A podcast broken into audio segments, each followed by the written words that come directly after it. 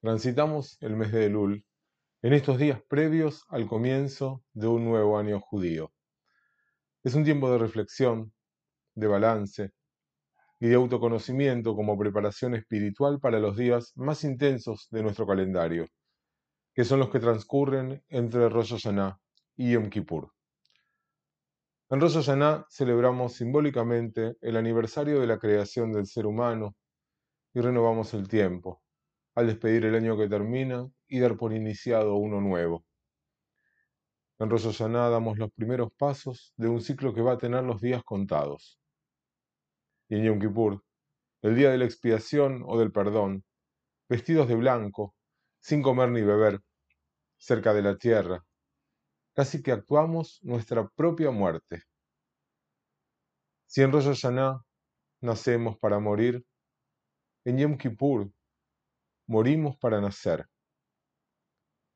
Esos diez días se conocen como Aseret Yemei Teshuvah, del arrepentimiento, de corregir el rumbo y fundamentalmente de volver hacia nosotros mismos para recuperar nuestra propia esencia.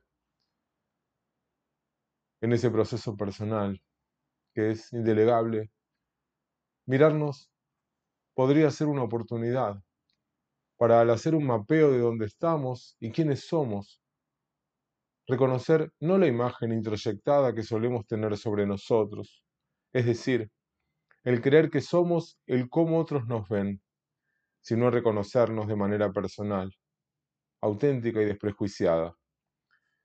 Y para eso es imprescindible recuperar la capacidad de asombro, que con las marcas producidas en el devenir del tiempo y el camino recorrido hemos ido perdiendo, casi naturalmente.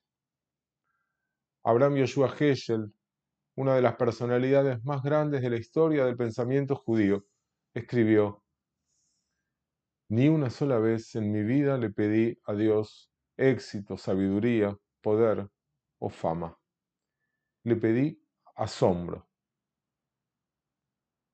Cultivar ese sentido de ver las cosas como si fuera la primera vez, además de hacernos sentir vivos, puede llenar nuestra existencia de significado. Una antigua y hermosa historia jasídica habla de un niño que suplica con insistencia a sus padres para que le permitan tener una conversación privada con su hermanita recién nacida. Aunque les parece extraño, después de tantos pedidos de su hijo, terminan complaciéndolo. Lo dejaron solo con su nueva hermana que lo miraba desde la cuna y se quedaron afuera de la habitación, detrás de la puerta. Lo que escucharon en una sola frase fue un impactante y conmovedor pedido del pequeño hermano mayor.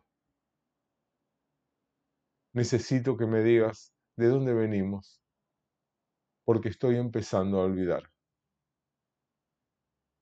Este es tiempo de recordar quiénes somos, de asombrarnos para sentirnos vivos y volver a nuestra esencia, a lo que somos, de dónde venimos, y así con la ayuda de Dios y a nuestra determinación, dirigirnos hacia todo lo bueno que podemos llegar a ser.